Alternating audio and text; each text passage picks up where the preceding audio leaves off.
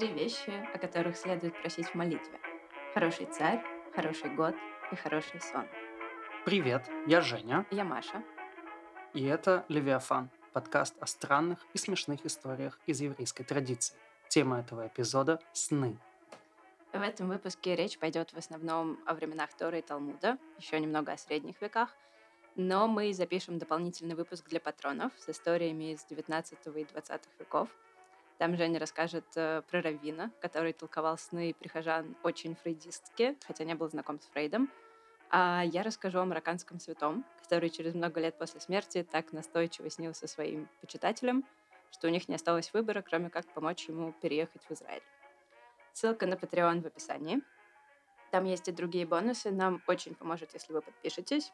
Еще будет здорово, если вы поставите лайк там, где вы слушаете подкаст, и напишите комментарий на Ютубе, если вы смотрите его на Ютубе. Э, Итак, сны.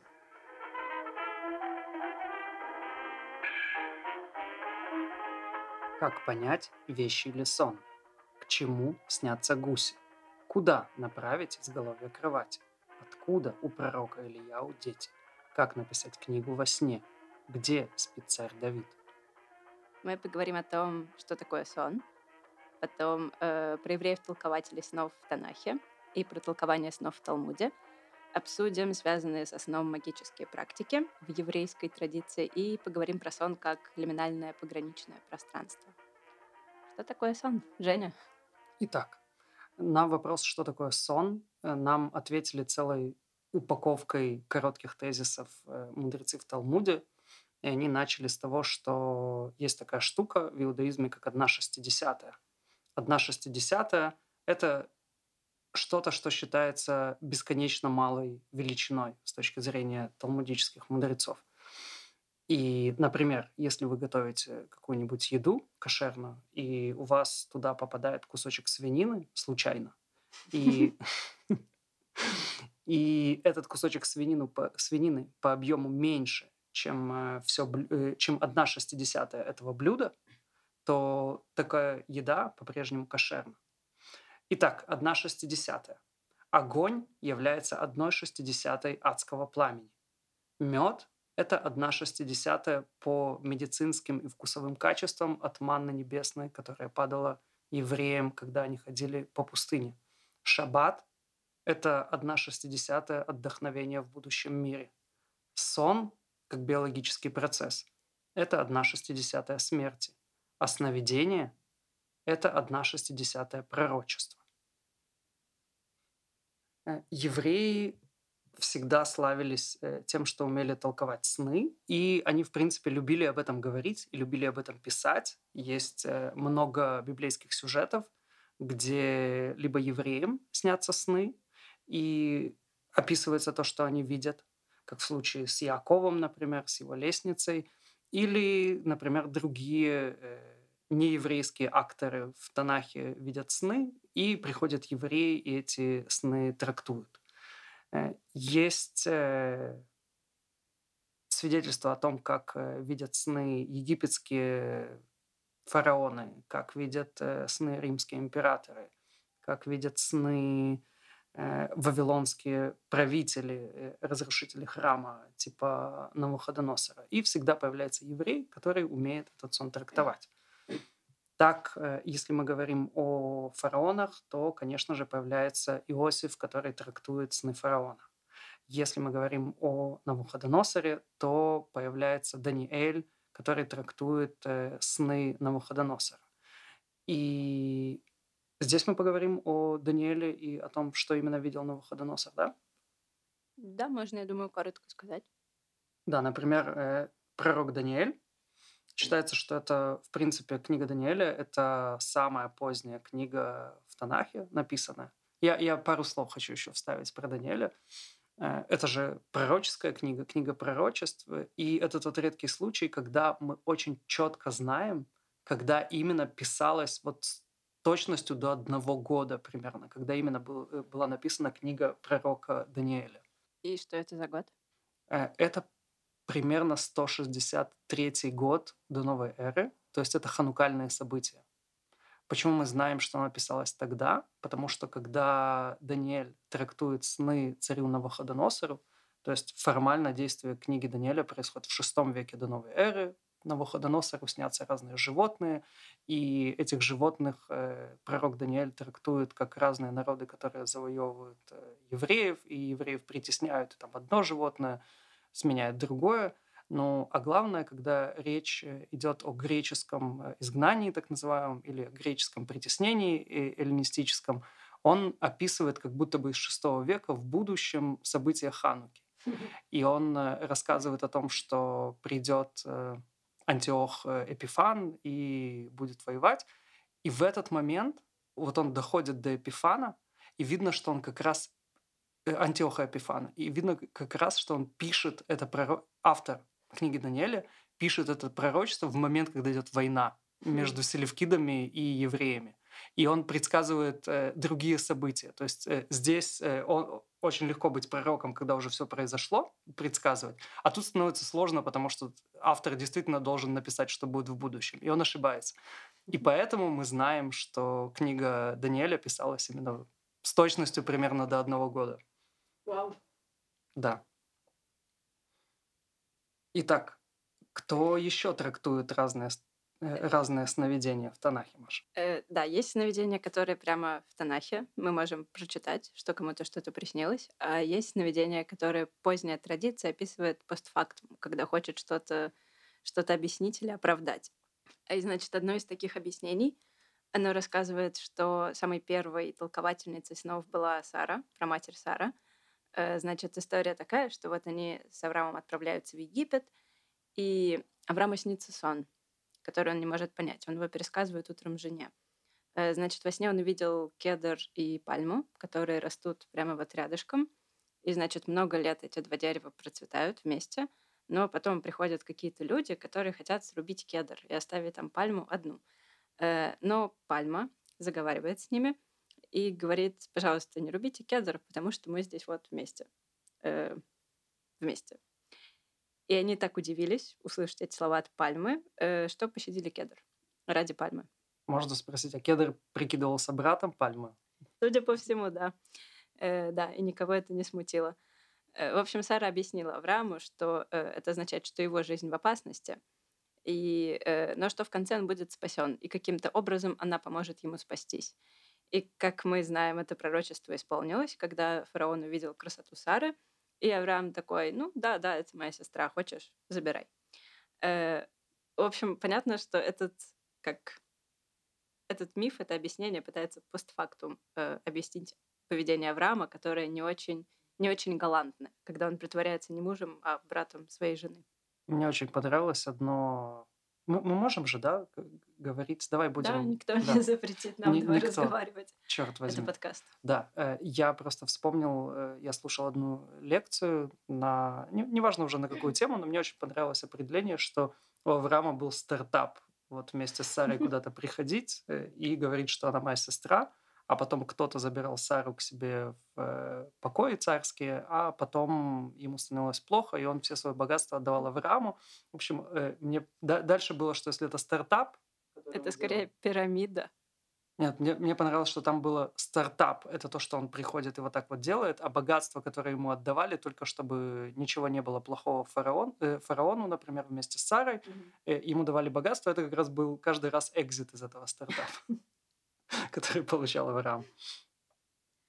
Лично. Эм, еще, значит, чуть раньше Сары эм, еще была история, где Адам толкует сон Евы. Ну, тоже э, какой-то уже очень поздний рассказ. Э, значит, в этой истории Еве приснилось, что эм, там еще такая немного странная формулировка. Она говорит Каину, мне приснилось, что кровь нашего сына Авеля вошла в рот нашего сына Каина.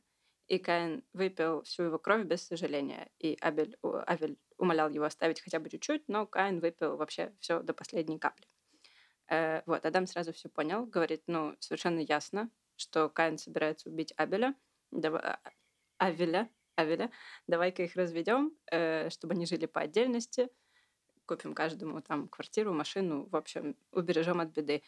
Э, вот, но после этого Бог посылает ангела Михаэля к Адаму, и сообщает ему, что вообще-то, ну, должно это произойти. Что Богу все известно, э, что не рассказывай никому об этой тайне, так все должно случиться, но ты не переживай, не переживай, потому что когда умрет Авель, э, у тебя потом родится сын Сет, который будет еще лучше, и, и в целом во всем будет лучше, чем все остальные твои сыновья. Это в целом гностический миф, потому что гностики очень любят Сета, сына Адама и Евы последнего. Он у них считается образцом и парагоном всего. Так, что еще? Э, в целом, евреи, как раз ты упомянул, евреи считались... Э, евреи не только среди евреев считались толкователями снов. Это был такой общепризнанный факт в древнем мире. Э, поговорим про разных еврейских толкователей снов. Э, снаружи тоже, э, допустим, Ювенал, римский поэт, он в одной из сатир э, упоминает еврейскую старуху, толковательницу снов, э, и там есть такая строчка, что евреи продадут тебе сны, какие захочешь. Она в русском переводе звучит не очень. Там говорится, торгуют евреи э, бреднями всякого рода за самую низкую плату. Подписывайтесь на наш Patreon. Но в оригинале там, там сны, там не бредни. Эм, но ну в целом это, правда, очень известный мотив э, в еврейской литературе, когда приходит какой-то вот чужак, и евреи толкуют его сны, потому что им известно, известны какие-то секреты. Эм, значит, в целом э, толкование снов и все, что связано со снами, э, не всегда легко говорить о конкретной еврейской традиции, потому что в целом существовала эм, общая традиция, скажем так, древнего мира, Месопотамии, Египта, позже присоединились, конечно, греки. Эм, и многие вещи существовали везде в каких-то, ну, более-менее в одном и том же виде. Иногда они приобретали какие-то более характерные национальные культурные черты. Но сложно говорить о том, что кто-то что-то у кого-то заимствовал. Потому что это был какой-то общий культурный фон, общее полотно. Я думаю, что, в принципе, древних интересовал интересовала трактовка того, что мы видим, того, что дает нам наше подсознание. Они тогда не называли это наше подсознание, они называли это по-другому, но всегда был целый пласт информации, который можно было как-то интересно трактовать. И mm-hmm. поэтому все, все, кому не лень, мне кажется, что если мы возьмем какие-нибудь дальневосточные культуры, мы, мы туда не идем, но я думаю, что если мы пойдем, мы там тоже найдем цел, целую ма- массу информации о том, как трактовали сны в древности. Да, и сны, которые не реальность, но которые похожи на реальность, они в, большинстве культур воспринимались как какой-то канал к божественному, номинальному, священному, какой-то способ связи с другим миром, чем бы ни был этот мир. Uh, вот, поэтому у большинства, то есть первые сонники, мне кажется, ассирийские появляются во втором, ну как появляются, которые дошли до нас, они нам известны uh, самые ранние, с второго тысячелетия, второго тысячелетия до нашей эры. Uh, был еврей, э, был греческий довольно известный трактат Анейрокритикон Артемидора, который очень хорошо дошел и э, до наших времен. И там тоже есть довольно много пересечений с еврейской традицией. Э, значит, было много разных сонников, и еще была такая вещь, такой феномен, как инкубация. Инкубация — это, ну, как, не знаю, это сон на священном месте. То есть это буквально высиживание сна, incubation. Эм, суть, эта практика, она была у греков, очень, извест, очень известны греческие инкубации, в основном в храме Асклепия, где люди приходили, ложились э, поспать в священном месте, чтобы попросить во сне, попросить перед сном об исцелении, получить во сне исцеление. Эм, но они были распространены и в Месопотамии, в множестве разных мест — и не всегда это была просьба об исцелении, чаще всего это был, было просто какое-то обращение к божеству. Э, причем обращение в таком довольно приказном тоне, потому что это магическая практика. И э, все магические практики вот этих мест, кроме еврейской и иудейской, которая стоит немного особняком э, из-за монотеизма. Так вот, все политеистические практики, там обычно э, маг довольно в грубом тоне приказывает божеству, что божество должно сделать, чтобы маг на него не разозлился. Значит, инкубация, она происходит так, что э, приходит человек в каком-то священном месте, особенном он ложится спать. Изначально это были даже не священные места, а просто какие-то э, ущелья, пещеры, место, где явно может быть рас- расположен вход в подземный мир. Эм, вот, приходишь, ложишься спать, и во сне получаешь э, то, что нужно получить. И, значит, есть э, предположение, что одна из библейских, один из библейских рассказов — в третьей книге царств, где царь Соломон отправляется в Гаваон. Там такая вкратце история. Значит, пошел царь в Гаваон, чтобы принести там жертву, ибо там был главный жертвенник, и тысячу всесожжений вознес Соломон на том жертвеннике. После этого следующая строчка. «В Гаваоне явился Господь Соломону во сне ночью и сказал, проси, что дать тебе». Э, и дальше, значит, Соломон очень довольно длинно, долго излагает свою просьбу, что ничего мне не надо, хочу только мудрости. Мудрости, пожалуйста, дай мне, потому что я вот царь, а как царствовать не очень понятно. И э, Богу это очень понравилось. Он говорит, здорово, что ты не попросил ни богатств, ни каких-то там долгой жизни, ни душ врагов, и попросил разума просто, чтобы вот быть разумным человеком, поэтому я тебе вообще все дам. И разум дам, и богатство, и славу, вообще просто вообще все. Э, и после этого говорится, и пробудился Соломон, и вот это было сновидение. Но действительно, мудрость он после этого обрел, как мы все знаем. Я хочу сказать, что я действую как царь Соломон, когда играю в компьютерные игры. Когда, ну, когда что, что ты выбираешь, э, преследовать э, славу, богатство или правду. Раздать, Пра- раздать правда, золото крестьянам. правда всегда интереснее. Да. Я только хочу сказать, что, наверное, Гаваон — это Гивон, Э, Танахический, да. если на, на иврите. Да, я просто цитировала синодальный mm. перевод, там Гаваон, но на иврите, вероятно, Гивон. Эм, в общем, вся вот эта история, она, во-первых, звучит довольно формально, когда вот приходит царь и просит, как ты, э, Женя, говоришь, не богатство, не славы, а просто вот, пожалуйста, ум и правда, вот что меня волнует, и получает все, поскольку он такой э, скромник. Give me a knowledge. Да. Э, вот. А во-вторых, это в целом вся эта история очень сильно вторит дошедшим до нас каким-то э, угорицким рассказам, мифам, которые как раз включают довольно подробный рассказ об инкубации сновидения. Потому что вот ты пришел в священное место, ты помолился, ты лег спать, пришло божество во сне и спрашивает, ну, что ты хочешь, что ты от меня попросишь. Эм, и в конце вот это тоже э, эти слова «и пробудился Соломон», и вот это было сновидение, это, ну, это формула. Ее можно увидеть э, во многих разных местах. Э, вот, я читала об этом в одной статье, и там автор, ну, как раз он сравнивает э, эти тексты и традиции и говорит, что э, в Библии это не похоже, в Библии это не похоже на инкубацию сновидения. Это не выглядит как магическая практика. Это как будто бы встроено очень логично и естественно в часть э, рассказа, и он такой делает вывод, что это было специально отредактировано так, чтобы это не выглядело как святотатство. Потому что инкубация как раз в ее языческом, политеистическом изводе — это довольно богохульственная вещь э, со стороны монотеизма. Ты не можешь ничего требовать от Бога. Но вот ты просто случайно пришел, случайно поспал, случайно увидел во сне Бога, и тот говорит тебе, проси, что хочешь. Да, надо сказать, что это тот случай, когда авторы Танаха как раз действуют очень щепетильно и деликатно, когда они вставляют куски угорицких текстов в Танах. Иногда они рубят топором. То есть, э, если мы говорим о книге Таилим, там есть прямо целые куски, где это гимн Баалю или Анат, но там меняется имя Бога, и вот мы уже славим тетраграмматон, и у нас все хорошо. Поэтому здесь как раз очень красиво, швов почти не видно. Действительно. Э, так, и сонники, конечно, тоже существовали разные везде. Эм, я сказала про сирийский. И фактически как, наверное, один из первых прямо сонников, сонников в еврейской культуре, э, это часть Талмуда. Это часть одного из талмудических трактатов, э, которая полностью посвящена толкованию снов. Да, то есть есть трактат Брахот, и в нем есть э, большая вставка как раз об этом. Вот. Причем, судя по всему, э, опять же, она довольно долго, до того, как она попала в Талмуд, эта часть довольно долго циркулировала в каком-то виде именно как сонник. Как самостоятельно. Угу.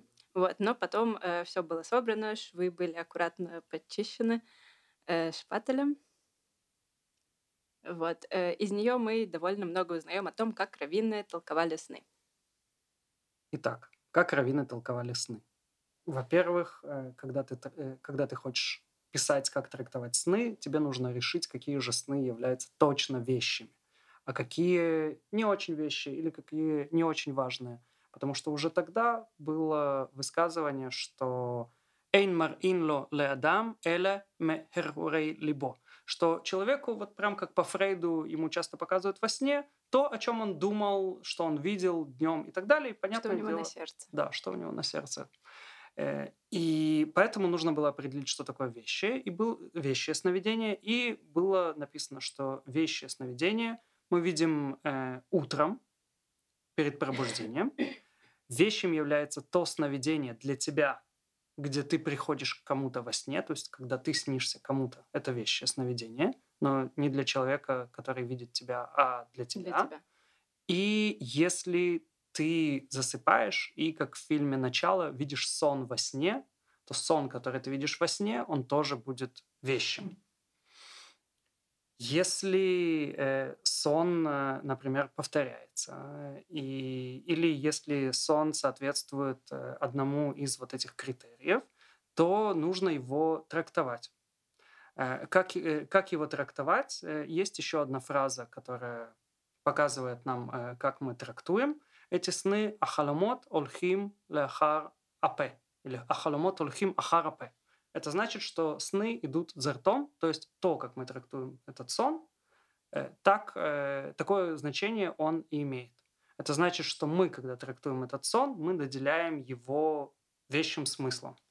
Есть э, замечательная история про Шмуэля, который не был раби Шмуэлем, он был Шмуэлем в Талмуде. Он был очень крут, и его очень интересовали сны, астрономия и кашрут и многое другое. И он рассказывает историю о том, как ему приснился сон. Он э, пришел в... Э, неважно, куда он пришел, в какой-то большой город, и там было 24 трактователя сновидений. И он пошел к каждому из них, и каждый из них истрактовал его сон каким-то другим способом, иногда диаметрально противоположным. 24 диаметрально противоположных трактования. Не суть. Э, и главное, что он говорит, что все 24 в итоге сбылись. И это как раз очень красивая иллюстрация того, что сны идут за тем, как э, мы его трактуем. Этот же Шмуэль, он, кстати, был учеником раби Иуды Анаси, то есть третий век. Он э, на, начал здесь в Эрец Исраэль, потом открыл свою ешиву в Вавилоне. И он говорил фразу, точнее, это не он говорил фразу, а его, э, когда спрашивали, что ты думаешь на тему вещих снов, он говорил «халамот ашав едаберу», потому что э, сны, они, э, они говорят ерунду. И, в принципе, он говорил, сны могут приходить из двух источников. Они могут приходить от ангелов, и тогда это хорошие вещи сны, а они могут приходить от демонов. Или тогда... от твоего яцер-ара, да. от твоего злого начала. Да, что это, кстати, очень, э, очень красивое про э, как про, протообъяснение на, нашего подсознательного, по сути. Mm-hmm. И поэтому он говорил, халамота шавья дабер, сны будут говорить глупости. Когда к нему пришел ученик и решил его подловить, он говорит, ну хорошо, если ты плохой сон видел, ты говоришь халамота шавья дабер, сны говорят глупости. А если ты видишь хороший, он говорит, поверь мне, я говорю то же самое, но меняю интонацию. Я говорю, халамота шавье деберу, разве сны говорят глупости? И тогда то, что я хочу, чтобы сбывалось, оно сбывалось.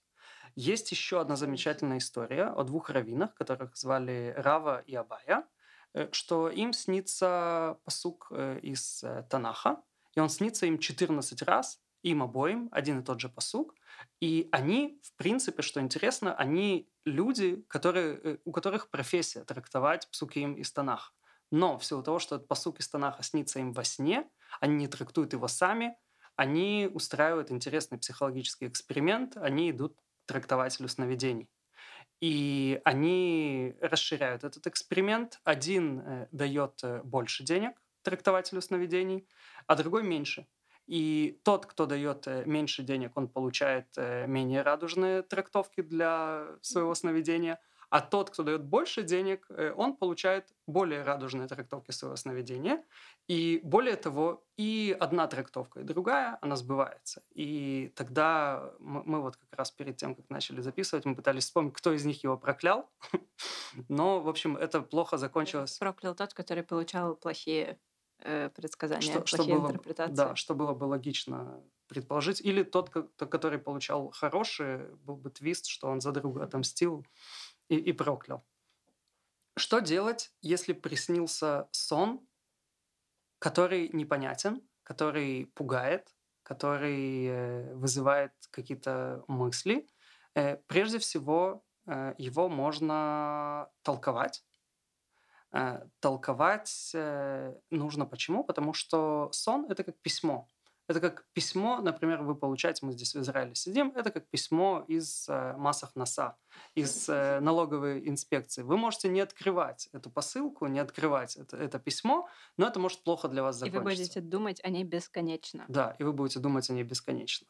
Э, и точно такой же сон, говорят мудрецы Талмуда, что это как непрочитанное письмо. Поэтому, если вы не очень умеете трактовать сновидение, или вы, у вас не очень получается трактовать его по-хорошему или в хорошую сторону, то вы можете сделать церемонию, которая называется атават халом, а именно улучшение сна. Понятное дело, что если вам снится сон, который вы хотите улучшить, и вы его не трактуете, это не очень хороший сон. То есть э, хорошие логичные трактовки у вас не рождаются. Поэтому для того, чтобы вы, э, что, чтобы не знаю, вытянуть жало из этого сна, вы собираете трех друзей, которые вас любят, и рассказываете им этот сон. И они говорят, что все, что здесь э, было описано, оно все к добру. Э, есть формула, которую они повторяют несколько раз, и в итоге происходит то, что называется улучшение сна. Еще один способ. Мы можем держать пост Э, если нам приснился сон, который нам кажется не очень хорошим, для того, чтобы, что называется, Бог отвел, чтобы он э, забрал у нас э, вот этот сон или вот этот заряд, который может в реальность прорваться как что-то нехорошее. Причем это считается экстренным случаем, потому что обычно, ну как, тебе не следует поститься, допустим, в шаббат. Поститься в шаббат само по себе прегрешение. Поэтому если тебе приснился плохой сон в ночь на шаббат, э, ты можешь поститься, но потом тебе придется поститься второй день за то, что ты постился в шаббат. Да, и в принципе еврейская традиция не очень любит, угу. когда мы берем на себя какие-то дополнительные обязательства помимо заповедей. Это, например, причина, почему сегодня, по сути, нету назир, э, не, нету на, назарейства в э, еврейской традиции. Нет, это именно назарейство. Это, например, то, что делал Самсон, что он не употреблял вина, он э, а, не вступал а, в связь с женщинами. Аскет, и... Аскетические практики. По сути, да. Э, Монашеские. Да, был, был в э, начале, даже не в начале, в середине, он, по-моему, в 80-м э, году 20 века умер раввин, которого звали Рава Назир, он э, писал, например, э, учебную программу для Ешивы э, Мерказа Рав, что это Ешива Рава Кука, и вот, вот он как раз не стриг волосы там и так далее. И, и, в принципе, если вам приснился сон, и вы все это сделали, то есть вы либо растолковали его, или собрали друзей, сделали улучшение сна, попастились, помолились и так далее, и вам кажется, что все равно это может сбыться, можете расслабиться, потому что времени это может взять очень много. Мы из э, Торы выводим, что процесс сбывания сновидения может занять до 22 лет. Откуда мы это учим? Мы учим из того, что молодой Йосеф, ему снится, что ему поклонятся братья и папа и мама, мы еще чуть позже поговорим, снилось ли ему именно то, что ему поклоняются именно братья, папа и мама. Но э, с момента даже трактования этого сновидения, как то, что ему поклонятся поклонится вся семья, произошло 22 года. Поэтому говорят еврейские мудрецы, что может взять время до 22 лет, пока сон сбудется. Э, но тут есть нюанс. По мнению по мнению средневековых э, ашкеназов-пиетистов, э, такое есть различие, что если ты человек в целом праведный, то тебе дадут довольно много времени, и ты получаешь какое-то как предостережение во сне, что может что-то плохое с тобой случиться. Э, то у тебя будет довольно много времени, чтобы ты как-то исправился. А если ты грешник, то, ну, в общем, особо не рассчитывай на послабление дедлайнов. Э, Еще есть история какая-то совершенно э, сумасшедшая. Я ее видела много раз в разных источниках и нигде не видела какого-то толкования, поэтому я просто расскажу, как есть. Значит, история тоже примерно средневековая История о человеке, которому приснился плохой сон. Ему приснилось, э, что он едет на красном коне. И он проснулся в полном отчаянии. Про красного коня тоже нет объяснения. Просто ему приснилось, что он едет на красном коне. Очевидно, это понятно всем в 13 веке. Нам непонятно. Но он все понял, проснулся в абсолютном отчаянии, пошел к толкователю снов. А толкователь снов э, ему такой, ну да, слушай, сон, конечно, плохой, предвещает немедленную смерть, но хочешь, я у тебя его куплю просто вот за цену кружки пива, за монетку. И э, с большой радостью этот э, сновидец-язычник, кстати, соглашается, и на следующий день толкователь снов умирает. Все, вся история. Это, вот это твист. Вот это твист. Э, причем, судя по всему, насколько я поняла, что была еще практика покупки чужой болезни. Опять же, не очень понятно, не очень понятны мотивы человека, покупающего чужую болезнь или чужой сон, предвещающий смерть. Э, в общем, никаких объяснений. Я думаю, что это какая-то магическая практика, возможно, что потом кто-то к нему придет за боевой магией и скажет, я хочу наслать болезнь на кого-то, а у тебя уже есть купленное подвешенное заклинание, которое ты А, подвешенная болезнь, как дальше. подвешенная кофе.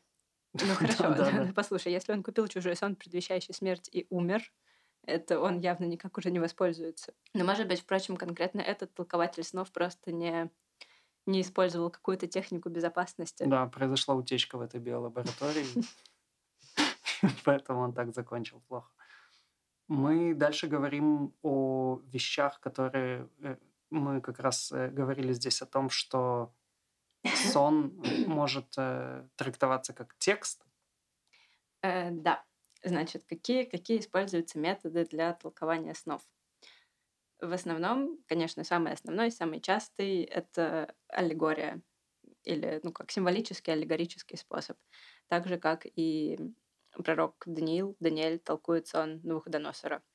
Э, Вот. Но во времена Талмуда позже толкование снов очень часто основано на игре слов, на какой-то двусмысленности, синтаксической неоднозначности, на игре с похожими или амонимичными корнями слов и, конечно же, на цитатах из э, Торы. Значит, э, какие, какие есть У меня, примеры? у меня есть примеры. Э, Э, нап- У меня тоже есть А, у примеры. тебя тоже есть примеры. Давай начнем с твоих и перейдем к моим. Да. Э, Вот, еще, кстати, что интересно, у э, в Сефер Хасидим, это все, все те же средневековые ашкеназы, пиетисты, 13 век, у них есть очень э, красивое место, там говорится, значит, почему в целом человеку во сне показывается, а не рассказывается. Э, потому что они говорят, что сновидец — это как человек, который впервые приходит в страну, чьего языка он не понимает. И если люди этой страны с ним заговорят, он не поймет ни слова. Поэтому ему нужно показывать что-то, как мы бы жестикулировали, разговаривая. Красиво. Да, с ним им очень красиво, поэтому вещи показываются во сне. Эм, Но при этом, что забавно, практически все сны, которые там излагаются, э, в них нет никакой сложной символики. Э, И кроме того, очень часто как раз сны, которые требуют толкования в, вот, в еврейской традиции, это обычно сны язычников. Э, А сны, которые снятся евреям, они чаще всего получают толкование прямо внутри сна. Они э, очень очевидны, они часто не требуют какого-то внешнего. Э, так, значит, давайте поговорим про разные, разные способы толкования снов. Символы аллегории есть. Мы привели библейский пример. Вот еще пример из Талмуда. Значит, тот, кому снится, э, что он стоит голый в Вавилоне без одежды, это знак, что он свободен от своих прегрешений. Э, вот. Потому что жить э, за пределами Израиля это само по себе, конечно, прегрешение, но его нагота символизирует, что э, ему все было прощено. Ему еще не нужно прикрываться фиговым листочком, он еще не познал грех. Он уже, уже. Э, но интересно, это получается такой очень терапевтический ход, потому что обычно сны, в которых ты себя видишь голым, это неприятные сны. Ты обычно там на экзамене где-то, не знаю, посреди Вавилона стоишь на торговой площади. Э, вот, очень часто бывает игра слов задействована, игра с амонимами. Эм, Значит, у меня тут есть несколько примеров, которые я люблю. Один такой. э, Значит, если кому-то снится, что он испражняется во сне, это хороший знак. Э, Поскольку сказано в книге Исаи, «Скоро освобожден будет пленный, не умрет в яме не будет нуждаться в хлебе». Э, Абсолютно непонятно, как Где здесь связь, где работает. связь, Маша? Э, Да, где связь, непонятно абсолютно. Там, эм, значит, э, на иврите говорится «мехар цоа», «цоэ», Там, по-моему, цоэ, да. там «цоэ», э, которое переводится как, как, ну, не знаю, из него из него и зайдет. Это древний литературный глагол, который показывает, что что-то куда-то течет, уходит, э, что он будет освобожден, очевидно, здесь в контексте. Э, вот. Но есть при этом слово цоа, которые переводятся как фекалии. И таким образом, если вам снится, что вы испражняетесь во сне, это хороший знак. Эм, потом, есть еще среди способов толкования среди способов толкования текста такой довольно известный гематрия. Э, гематрия — это когда мы каждой букве приписываем числовое значение и потом играем с этими числовыми значениями. Вот, э, допустим, имя зверя 666, еще там 666 — это значение имени Нерона, римского императора, поэтому мы можем политическую инвективу, сатиру так вот э, элегантно представить какими-то эсхатологическими, эсхатологическими пророчествами. Да, или номер э, дома, в котором живет э, седьмой Любавический Рэбе, это 770, 770, 770, да. И гематрия этого Бейт Машиах. Удачно, удачный адрес. Вот, но что любопытно, э, насколько, опять же, известно мне, э, это нигде не используется в еврейских практиках толкования снов, но используется в греческих, ну, в древнегреческих.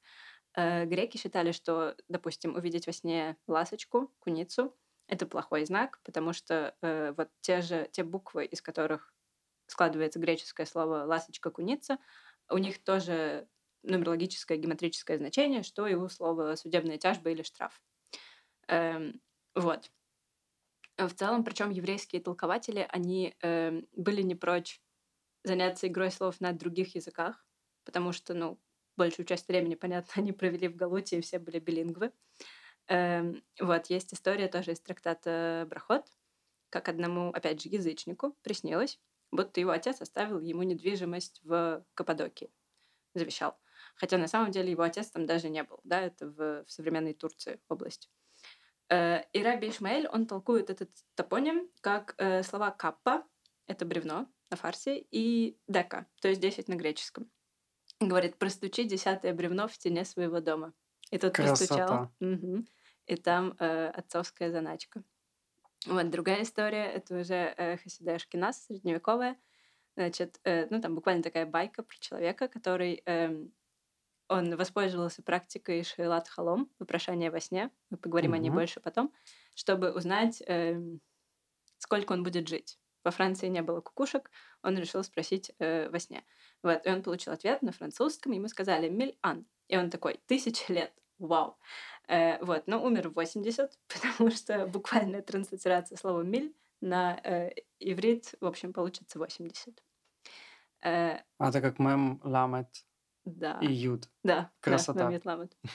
Э, вот, значит, другая, другой способ трактования текста и сновидения — это нотарикон. Эм, нотарикон — это когда каждое слово ну или какое-то слово трактуется как аббревиатура. Каждая буква в нем это угу. первая буква какого-то другого слова. Или, допустим, э, слово берется и разбивается на два. То есть имя Рубен трактуется как Рау Бен да. увидели сына. Я, я буду сегодня дел, делать аналогии из э, седьмого Любавического Рэба, когда он говорил, мы хотим Машиаха сейчас, реально сейчас. Э, анахну руцим Машиах Ахшав Мамаш, а Мамаш — это Менахем Менел Шнерсон. Женя, я бы спросила... Я не э, знаю, почему у меня такой мут Я бы спросила, какой твой любимый Любавический рэп, но я думаю, что мы уже знаем ответ. Эм, вот, еще часто в Натриконе используются анаграммы, то есть, ну, раз уж мы э, делаем, что хотим с этими буквами, можно их немножко переставить внутри слова, хулы не будет. Вот, тут несколько примеров. Э, значит, например, если кто-то видит во сне надгробную траурную речь, хеспед, Э, то это означает, что, в общем, на небесах над ним смилостивились Хасу и спасли его, Педаху. И, короче, все в порядке. Настоящая траурная речь над ним не прозвучит, по крайней мере, не сейчас. Эм. Так, еще, значит, э, про пшеницу и ячмень. Значит, если э, мы все еще находимся в трактате Брахот, если кто-то увидит пшеницу во сне, то э, его ждет мир, поскольку в псалмах сказано «утверждает в пределах твоих мир, и туком пшеницы насыщает тебя». Тут у нас просто пшеница и мир находятся в одной строчке в псалмах. И... Этого достаточно. Да, это достаточно.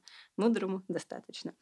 А кто увидит ячмень во сне, э, это значит, что все его беззакония с него сняты. Поскольку сказано, сказано в Исаии, беззаконие твое удалено от тебя, и грех твой очищен. И э, Значит, сеурим, сеурим — это ячмень, и э, забрано как бы забрано, снято с тебя.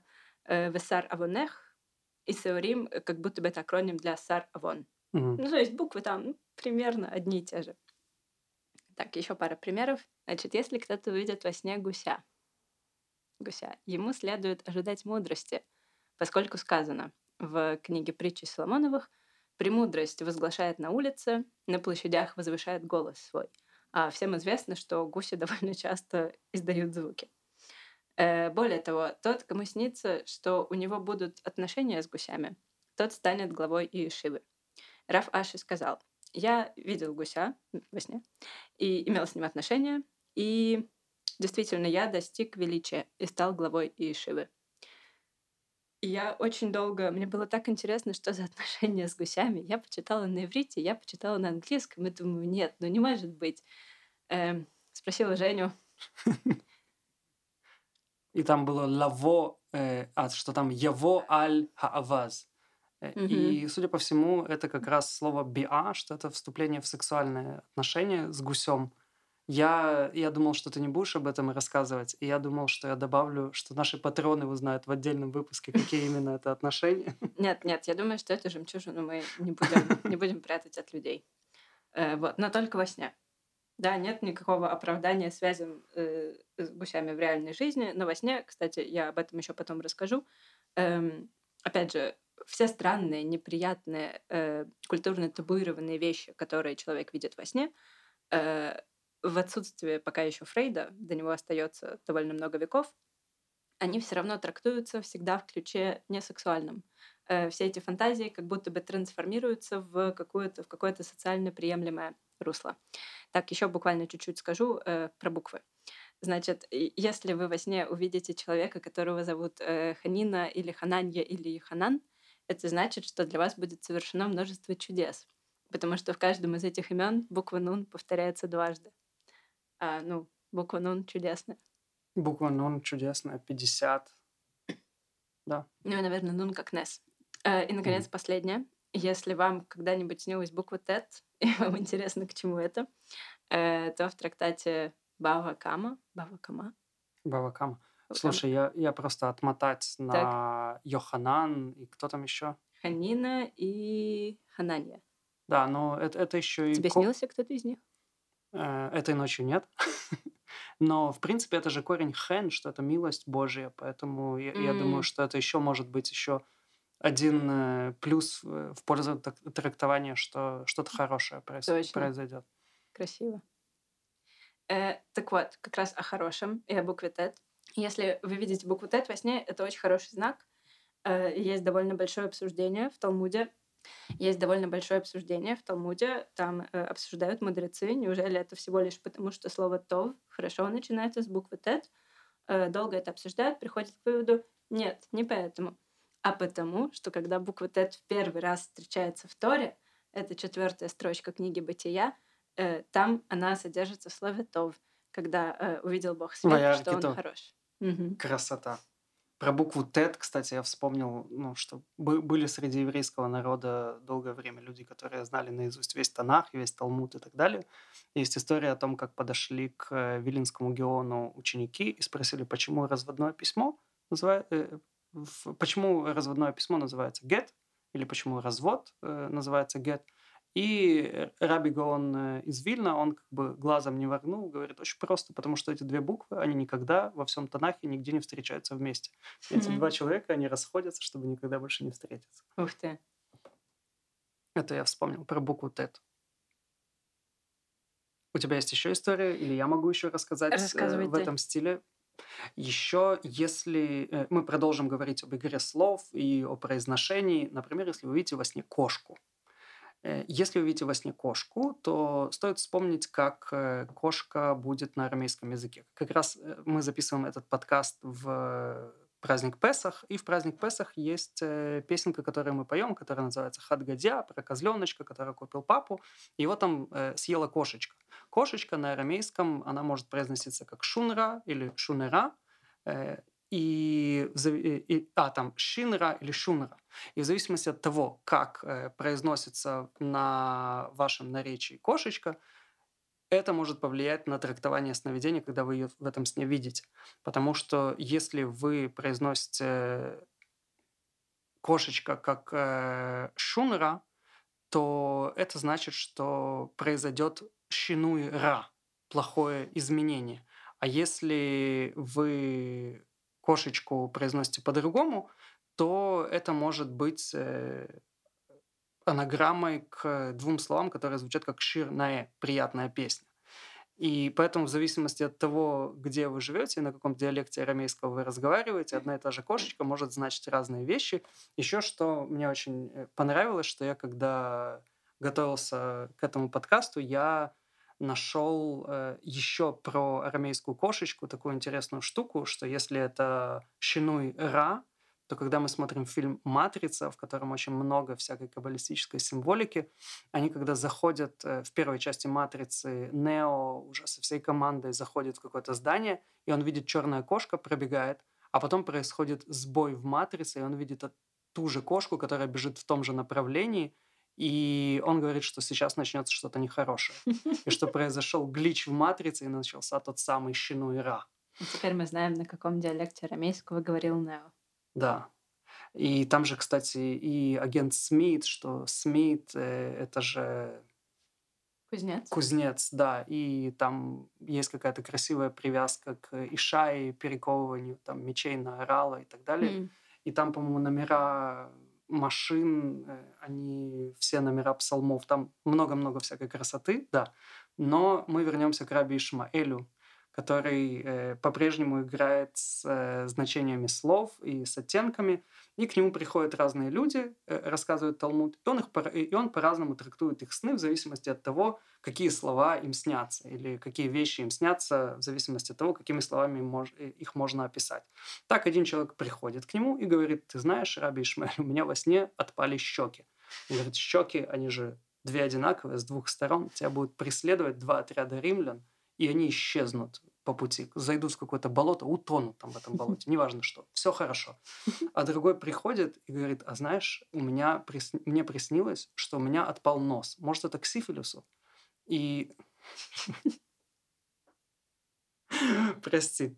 Мы, мы, мы старались быть в, в рамках приличий до, до этого момента. И так вот, э, Раби Шмель остается в рамках приличий, и он говорит, э, у тебя отпадет нос, Нос – это аф на иврите.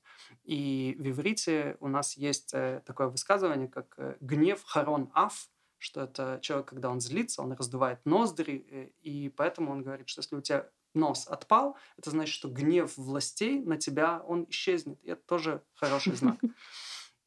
Приходит третий человек к Раби Ишмаэлю и говорит, Раби, мне приснилось, что у меня отпадают руки. Он говорит, конечно же, это к добру. Ты не будешь работать тяжело руками.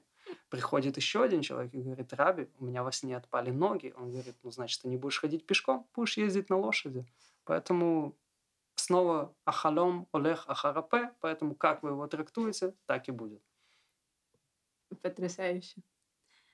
Эм, так, я хочу, хочу рассказать, ну как, хочу упомянуть эм, один из сборников сборников с толкованиями сновидений. Э, то есть есть вот эта замечательная э, глава из трактата Брахот, из которой мы взяли множество примеров, э, но кроме нее были и другие вещи. В частности, в Каирской Генизе, в ну, как собрании документов, огромного количества разных документов, фактически просто вся история множества веков жизни каирской еврейской общины, все, на чем как-то было упомянуто, записано имя Бога, все это хоронится в специальном месте в иудаизме, а не выкидывается. Вот, она была обнаружена в конце XIX века, до сих пор исследуется, потому что это огромное количество текстов. Э, и там довольно много было обнаружено отрывков из разных сонников.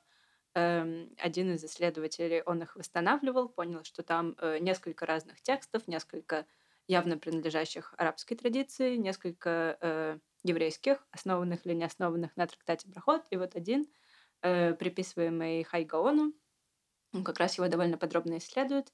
Э, это такой иудео иудео-арабская версия, еврейско-арабская версия. Ну, пока в Каирской генизе я еще как э, репатриант из Украины не могу доб- не добавить, что, собственно, первое упоминание слова «Украина» — это в одном из документов Каирской генизе, насколько я помню. Вообще или на иврите? Вообще. С ума сойти. Вау. Наши слушатели, перепроверьте меня, я могу ошибаться, но я с 95% вероятностью говорю, что это оно. Ну, в принципе, ну, логично. Там, не то, что логично, но это тысячу, очень правдоподобно. 1140 какой-то год, по-моему. Я помню, я сейчас пересказываю учебник э, истории из истории Украины, пятый класс. Вот то, то что я помню. Ну, проверишь потом себя. Да. Э, ну, Мягкая синяя обложка, если кто-то будет. Существовал же контакт между разными общинами, а э, в Генизе хранятся документы, начиная с XI века, и, ну, вплоть до... Ну, в XIX вряд ли ей уже пользовались. Э, вот, значит, книга — это сновидений. Что в ней самое интересное — это содержание. Потому что э, в содержании есть рубрикация, где сны о том-то, о том-то, о том-то. Значит, э, там в самом конце есть глава про людей, 37 глава — это глава про людей. А до этого есть множество глав про разных животных. И там, значит, есть 18 глава э, про лисицу и кошечку, 19 глава про газель и оленя, 20 глава про женщин и возлежание с ними, э, 21 глава про змею. В общем, положение женщин ну, довольно неприятное. Но учитывая, что дело происходит где-то между X и XII веками, удивительного мало. Э, с другой стороны, чтобы ну, не было так обидно, я скажу, что 22 э, глава, она э, о студентах и молящихся. Тальмедим, умет полилим. Э, вот, то есть интересно, может быть, э, возможно, тут не такая идея, что женщина не человек, потому что, опять же, есть глава про людей, где в основном, если честно, про всяких царей говорится и сборщиков налогов. Э, вот, а здесь, получается, есть глава про женщин, а есть глава про, ну, студенты и молящиеся, это, очевидно, мужчины. Ни те, ни другие да. в то время не могут быть женщинами. Э, в общем, любопытное разделение. И теперь мы будем говорить про женщин. Да, я, кстати, хочу сказать, не надо нам потом рассказывать про дочерей Раши и так далее. Это очень единичный случай. Брурия, мы сейчас говорим в общем по больнице. Да. Это только история про то, что исключение подтверждает правило. Нет, были единичные случаи, были блестящие единичные случаи и женщин-исследовательниц, и женщин-воительниц. Ну, последняя не в еврейской культуре, насколько мне известно. Была, э, Хотя кстати, была еврейской... царица Фалаша, Фалаша, это, судя по названию царицы, это звучит что-то эфиопское, да. Да, ну эфиопских еврейских. Была, была еще кто-то по имени, по-моему, Тамар. Тоже перепроверьте меня. Э, возможно, это из того же учебника по истории. Но были берберские племена в, э, на территории Марокко, которые перешли в иудаизм. И у них была какая-то царица, которая как раз халифов потом не пропускала дальше в сторону Иберийского полуострова и воевала с ними, и, и та, там, в общем, как-то ее победили, но сам факт, что это женщина, исповедующая иудаизм, которая ведет за собой войско. Э, было, было разное. Но следует понимать, что вот культура именно талмудическая, э, когда мы говорим про Талмуд и про людей, и про мудрецов Талмуда, это, э, это интеллектуальная элита.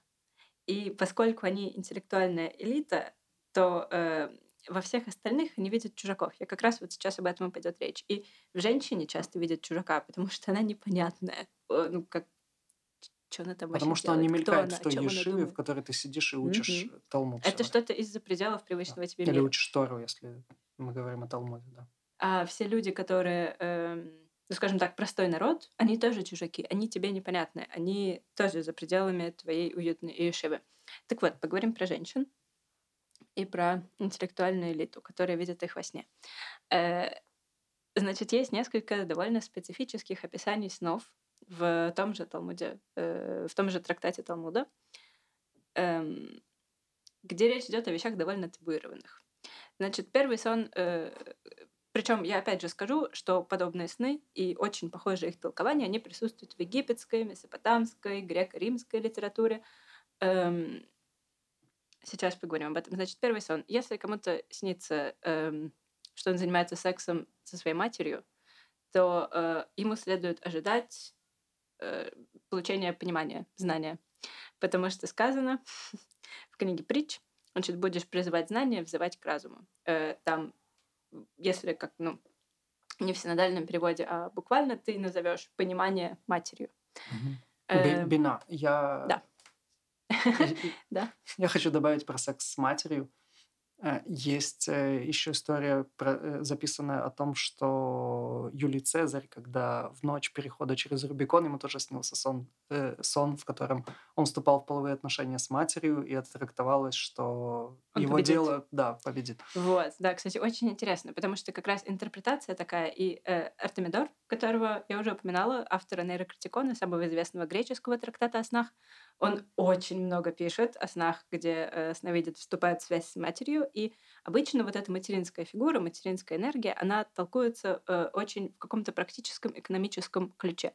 Это означает, что какая-то твоя амбиция мужская, которая у тебя есть, э, причем у Артемидора это чаще всего покупка имущества, какие-то победы в судебных тяж, тяжбах, э, в тяжбах за наследство. Это значит, что ты победишь это значит, что ты вот здесь твоя амбиция исполнится, твоя фантазия исполнится.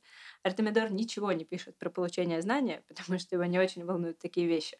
Но наших мудрецов, наоборот, это же их главная амбиция получение знания, учеба. Вот это их основная фантазия, и поэтому вот это они трактуют так. Эм, другой сон, он довольно любопытный, потому что вот этому явлению нет аналогов в греко-римской подобной литературе, э, поскольку речь идет о сне о сексуальной связи с обрученной девушкой. И, значит, там э, написано, что если кому-то снится, что он вступает в связь с обрученной девушкой, он может ожидать э, получить знания Торы, поскольку сказано, э, закон дал нам Моисей, наследие обществу Иакова, это книга Второзакония, и следует читать не наследие Мараша, а нареченное Меораша. Э, это не единственное место, а, там, наверное, как, как Меуресет. Там, там, там, может... Меуреса, да, э, прошу прощения. Э, в общем, очень интересный статус обрученной женщины, поскольку она уже, получается, не принадлежит к отцовскому дому, и она все еще не принадлежит к дому своего будущего мужа и поэтому вступать в связь с ней запрещено абсолютно всем мужчинам. Она запретна для всех. Она в каком-то таком лиминальном состоянии. У там, греков, римлян не было такой... У этого последствия не было э, легальных... У этого статуса не было легальных последствий. У евреев было. Э, и вот эта женщина, с которой никто не может легально вступить в связь, э, это сравнивается с изучением Торы. Причем не один раз. Сейчас найду вторую цитату. Значит, вот такая Рабихе говорит, э, каждый, кто занимается изучением Торы перед невеждами, Ам-Арец, буквально народом земли, э, он тот, он как будто бы тот, кто вступает в сексуальную связь с нареченной, опять же, перед всем народом. Поскольку сказано, и дальше та же цитата, э, «Закон дал нам Моисей, наследие обществу Иакова, не читай наследие, читай нареченное». Эм, вот, и здесь можно сделать такой вывод, ну, то есть понятно, что много разных можно э, интерпретаций из этого вывести. И одна из них такая, что получается, что каждый, кто вот с этой э, девушкой обреченной хочет вступить в связь, включая ее жениха, он для этого должен сначала согрешить. То есть вот это акт, это акт насилия, это какая-то жестокость. Эм, и можно сказать, и, и как будто бы э, эти мудрецы, они ненароком выдают свое отношение к изучению Торы где э, как вот эту ну, битву за власть, социальную схватку за власть. Кто обладает властью в обществе?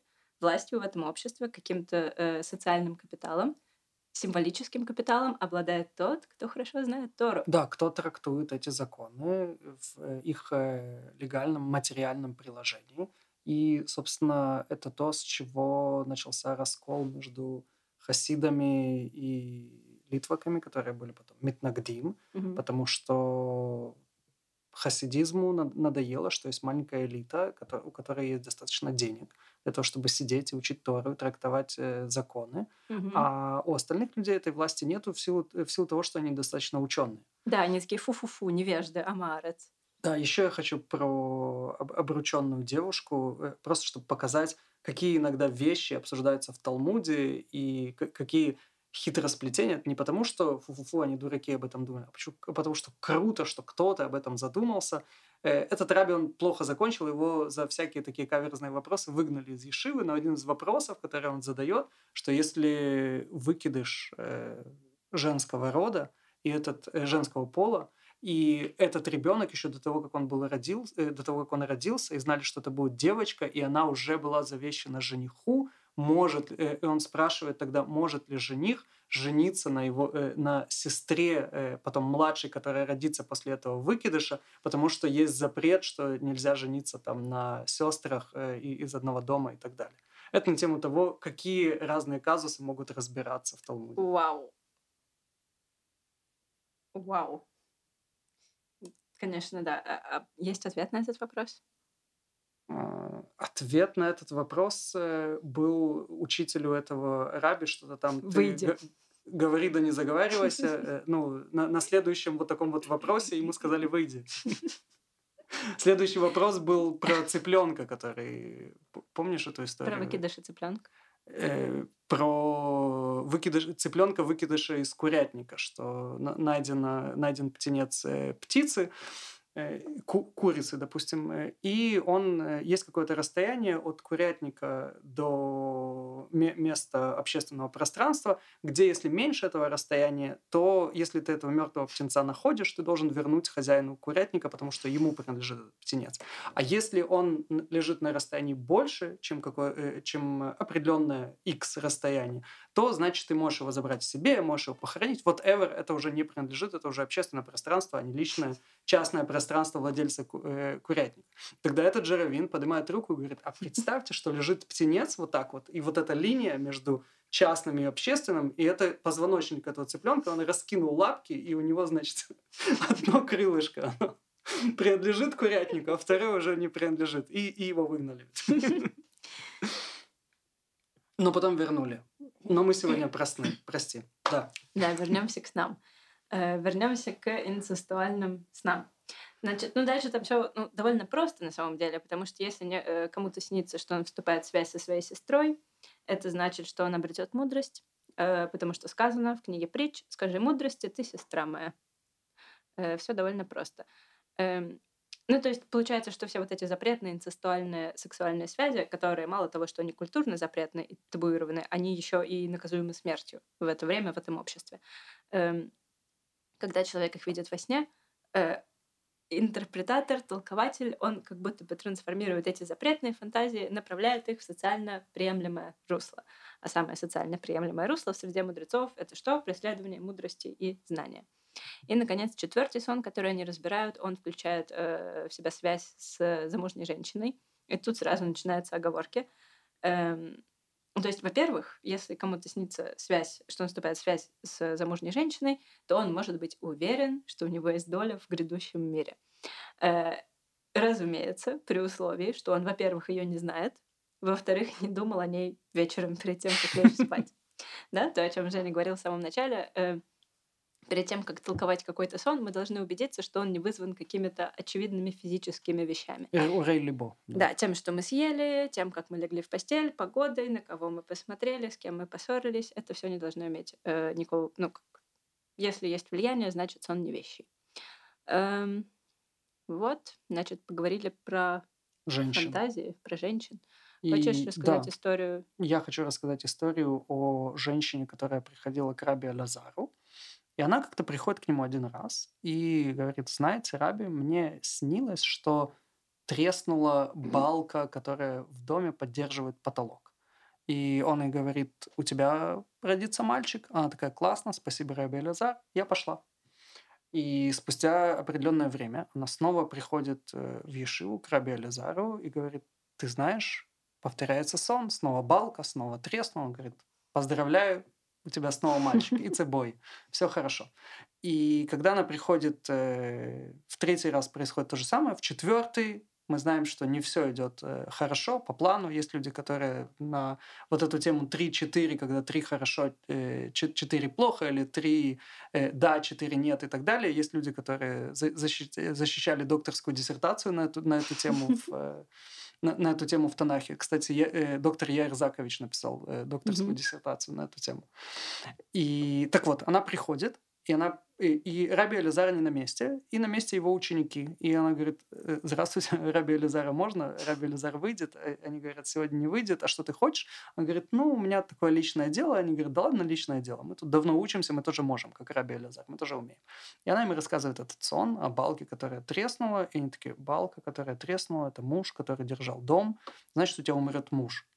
И она уходит, э, разбитая горем, а главное, что потом приходит э, Раби Элязар и спрашивают, кто приходил, и они ему рассказывают, что она приходила, и они рассказывают э, ему, какой сон, как будто бы Раби Элязару нужно рассказывать, с каким сном она ходит уже который раз.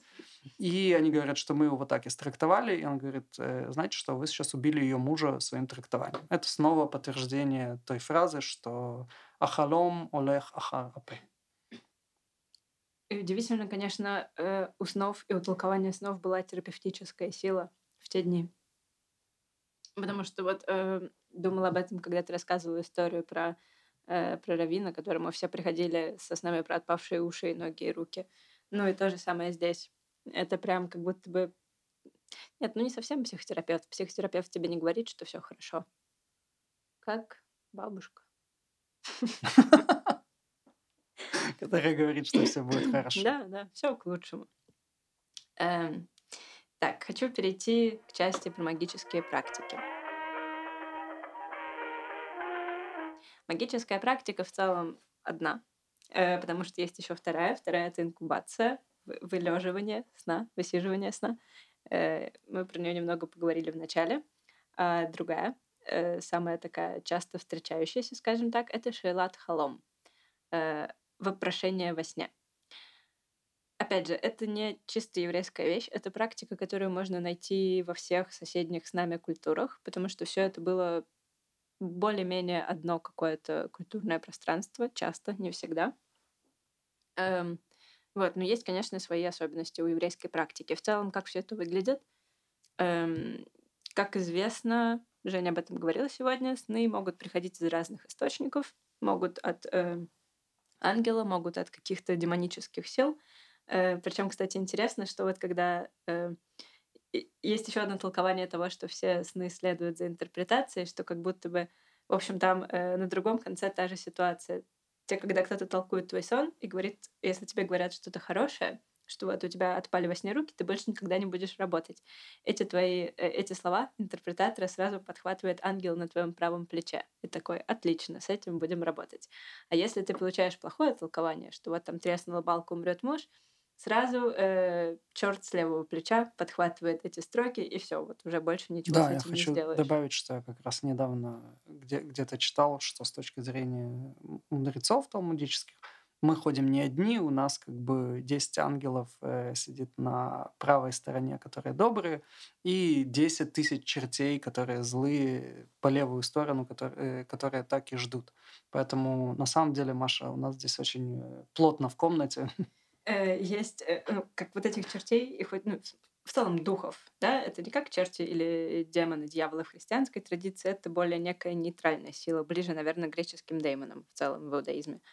Вот, их очень-очень много, их огромное количество. И этим э, объясняли часто мудрецы то, что вот ты ходишь в какой-то своей выходной одежде в синагогу, да, самый выходной, надеваешь ее только по праздникам, там, два-три раза в год, а она протирается почему-то все равно.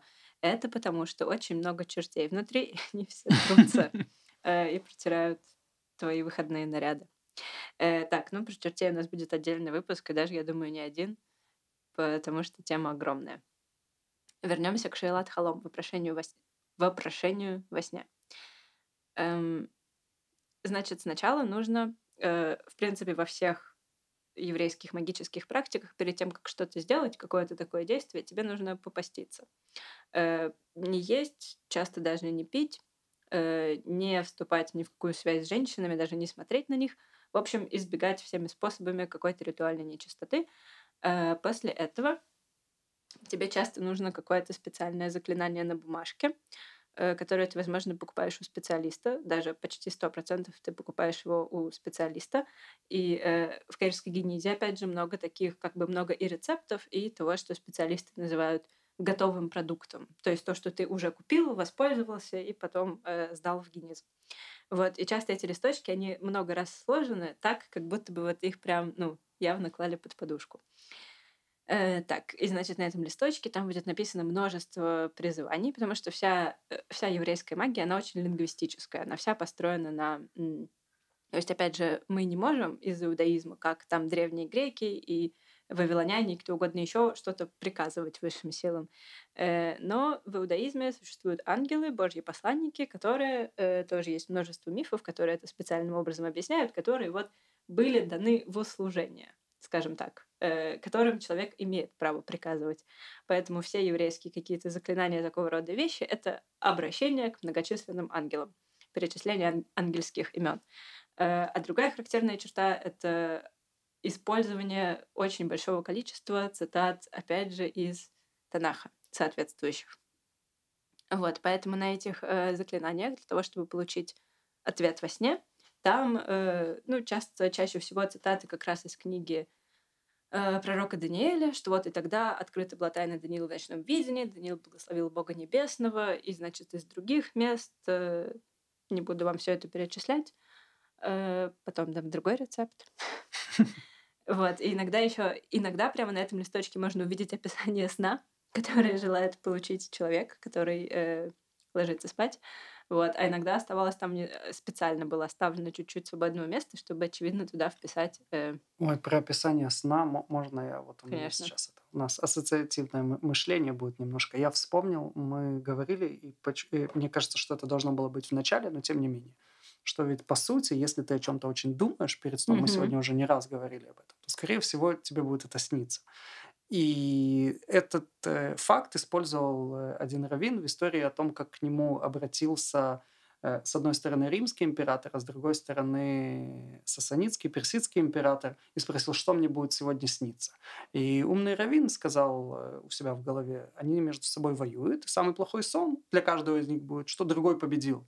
Поэтому он э, римскому императору говорит, тебе стопудово приснится, что тебя побеждают сасаниды, а, соответственно, персидскому императору говорит, римляне сейчас придут и все разрушат. И, о чудо, они и так и без этого как бы все время думают и направляют направляют все свои действия на то, чтобы это не произошло. Им, конечно же, это снится. Да. Эм, да. Так вот, возвращаясь к Шейлат Халом. Значит, были и другие способы. Я потом еще э, вернусь к этим рецептам. Там есть много разных рецептов. Эм, значит, во-первых, э, верный способ получить какое-то такое видение во сне очень правдивое, это если вот у тебя есть друг, э, друган, вы очень хорошие друзья, и вы приносите вместе клятву, что тот из вас, кто умрет первым, он э, приснится своему живому товарищу и расскажет, как там на том свете. И этих историй, ну, их довольно много. То есть, возможно, это просто одна история, которая встречается во всех местах, но вот такой э, существующий мотив. Вот. Еще есть история о том, как э, какие-то праведники... Э, кстати, мне кажется, там как раз речь шла об аскетических э, практиках, что умер Равин, а, а его ученик, который вот начал следовать всем этим аскетическим практикам, он э, пришел спать на могилу к своему мертвому учителю, чтобы во сне его спросить о том, э, как, ну, правильно ли, как бы приводят ли все эти практики действительно в рай. Вот, и ему явился Воробин во сне и показал ему его место в будущем мире. Ну, и из этого рождается, скорее всего, вот этот анекдот, что когда такой ученик приходит э, на могилу к своему раввину и он во, во сне его видит и спрашивает его про Бога, и отвечает ему Равин, значит так, все было не так. Во-первых, она женщина. Вот это было бы откровение, конечно. Э, вот, в целом тоже есть такая практика. Нет, все, прости, там я испортил анекдот. Во-первых, она негритянка. Там, вот. Э, тоже хорошо. Значит, вот практика сна на могилах праведников тоже существующая, и на нее смотрят с большим неодобрением. На э, могиле Раби Нахмана в Умане, там буквально там есть э, табличка с правилами поведения на могиле, и там написано, что нельзя, не знаю, нельзя громко разговаривать, нельзя раздавать сладости и нельзя спать на могиле праведника. Уставы Нет, пишутся кровью. Нельзя. Эм, кстати, про Раби Нахмана есть э, занятная история. Значит, у него был ученик, у него был ученик, который все за ним записывал. Раби Натан. Да. Спасибо, да, Раби Натан. Он записывал за ним все, включая сны, которые Раби Нахман видел, и ему, очевидно, на утро рассказывал. Э, вот, и можно почитать, есть издание с небольшой подборкой этих снов. Они обычно очень запутанные и длинные, и там прямо приключенческие сюжеты. Э, и мое самое любимое место, где ему снится очень долгий, очень запутанный сон. Прям вот читаешь, и тебе, как читателю из 21 века, тоже не особо понятно. И под конец этого сна Раби Нахман во сне уже говорит, я не понимаю, можно мне кто-нибудь объяснить значение этого? И он попадает в комнату после этого, и там сидит старец с бородой. И Раби Нахман спрашивает его, в чем значение этого сна? А старец берет себя за бороду и говорит, моя борода, значение этого сна. И Раби Нахман такой, что? И после этого он оказывается в помещении, в гигантском помещении полностью э, заполненном книгами. И он понимает, что каждая из этих книг — это значение его сна, и каждая отличается от предыдущей. Круто. Да. Я... И неважно, я что-то хотел добавить про Раби Нахмана и забыл. А, я вспомнил, что я хотел добавить про Раби Нахмана, и ты говоришь, что у него запутанные сны. Но, но запутанные сны Раби Нахмана я просто читал про сны Раби Хайма Виталя, ну, и... это самый главный сновидец. Так вот, у самого главного сновидца э, у него тоже очень запутанные, но по сравнению с Раби Нахманом э, супер скучные сны, потому что э, э, сны Раби Нахмана даже супер запутанные. Это как будто бы динамичный роман Дэна Брауна. Э, а сны Раби Хайма Виталия — это как, как будто бы кавка под диссоциативом. Э, хорошо. Что ж. Э, так, еще немного про, про вещи, которые происходили во сне. Мы снова возвращаемся к эм, Ашкеназам в 13 век. Значит, был среди них такой э, Якоб Алеви, француз, каббалист, э, жил в... Я не знаю, как читать название этого города, жил во Франции. Э, значит, он был... Он написал книгу, целую книгу, э, которая вся посвящена каким-то... Э, легальным юридическим вопросам. Это вот такая огромная равинская книга, и в ней миллион юридических вопросов. Что интересно, э, ответ на каждый вопрос он получал с помощью Шейлат Халом. Э, причем там он, я так понимаю, мог раза по три за ночь. Э, ну, в смысле, он вот задавал вопрос, отправлялся спать, получал ответ во сне, просыпался и иногда задавал следующий вопрос. Я просто хочу пошутить на тему того, что я слежу за политикой последние два месяца, и мне иногда кажется, что так писалась наша юридическая реформа. Э, есть такое ощущение. Вот в этот сон не последовал за ртом. Э, так вот, и в какой-то момент э, он засомневался в, скажем так, легитимности этого способа. И знаете, что он сделал? Он э, обратился с запросом в Шейлат Халом, с запросом о том, может ли он доверять э, ответам, полученным во сне. Э, и получил утвердительный ответ. Вот, причем часто бывало такое, что, э, значит, он обращался с каким-то вопросом, и выяснялось, что э, на небесах есть ну как, дискуссия по этому поводу. На небесах нет единого мнения. Причем, по странному совпадению, это отсутствие единого мнения на небесах обычно коррелировало с отсутствием единого мнения во Франции XIII века среди его э, современников. Вот. А еще было такое, было такое, что ему не нравился первый ответ, который он получал. И тогда он задавал вопрос еще раз, и, возможно, еще раз, пока он не получал тот ответ, который его устраивал. Нужно переспать. Э, да, нужно переспать с этим вопросом. Э, ну, я, вот я на этой строчке, когда прочитала, я такое почувствовала с ним родство, потому что я прямо увидела себя э, в 14 лет своей первой, со своей первой колодой Таро. Мне не нравится этот ответ, я спрошу еще раз. Это не считается. Многие взрослые люди, соблюдающие, так и ходят по раввинам с одним и тем же вопросом, чтобы получить именно тот ответ, который разрешит им делать то, что делать как будто бы нельзя. Да, да, неудивительно. Э, вот, значит, Яков, он был такой не один. Э, был еще был другой писатель, Мозес Бен Иаков, тоже из пиетистов, эм, из другого города, название которого я тоже не знаю, как читать. Э, в общем, ему однажды во сне явился ангел и сказал, э, что, слушай, почему бы тебе не написать э, вот такую тубулахическую работу? Эм, он ему сказал, значит, встань, напиши книгу про Тору в двух частях. И сон закончился на этом. И, э, значит, Маша Баняков такой, ну, ну, наверное, надо писать. Надо писать. Э, подумал, две части, это, наверное... Э, в общем, он придумал способ, по которому разделить эту книгу на две части, и начал писать, и ему во сне явился ангел, и такой, нет, тебе не так нужно разделить на две части, а вот так вот. Там, значит, здесь такие заповеди, там э, такие заповеди. Э, вот. Значит, еще немного хотела сказать о способах, с помощью которых можно э, как пользоваться этой практикой Шилат Халом. Но, кстати, насколько я знаю, в... вообще вся позиция, скажем так, современных мудрецов, современных раввинов по вопросам э, разнообразных магических практик, которые существовали раньше, и по вопросам существования различных чертей и видов чертей, которые существовали раньше, она такая, что вот раньше все это было, а сейчас этого всего больше нет, и это все не работает. Что изменилась природа вещей. Мне кажется, что это очень зависит от того, к какому именно раввину ты идешь. То есть, если ты идешь к сефарскому раввину в город Нетивот, то ты можешь получить э, ответ, что это, конечно же, работает, э, и получить еще несколько амулетов в подарок. Ну да, амулеты и пишутся. обожженный кирпич с соответствующим заклинанием, чтобы этот мальчик влюбился таки именно в еврейскую девочку, а не так, как он сделал на зломаме. Поэтому мне кажется, что это очень зависит. Но, наверное, мейнстрим, да. Да. Эм, э, ну, в общем, значит, несколько способов. Э, значит, вот у кого-то было такое обращение, он там обращается к, скажем так, ангелов снов, а, ангелу снов, но во имя всемогущего Господа. Эм, значит, э, заклинаю тебя, ангел, чтобы ты пришел ко мне ночью, ответил на мой вопрос. И тут потрясающая система. Э, значит, если тебе нужно будет разделить между добром и злом, то есть я так умею сказать да и нет, то покажи мне для зла чер... э, священников, церкви, колодцы, пещеры и могилы. Но для хорошего знака покажи мне школы, синагоги, открытые книги и учеников, изучающих их, и позволь мне не забыть это, это видение.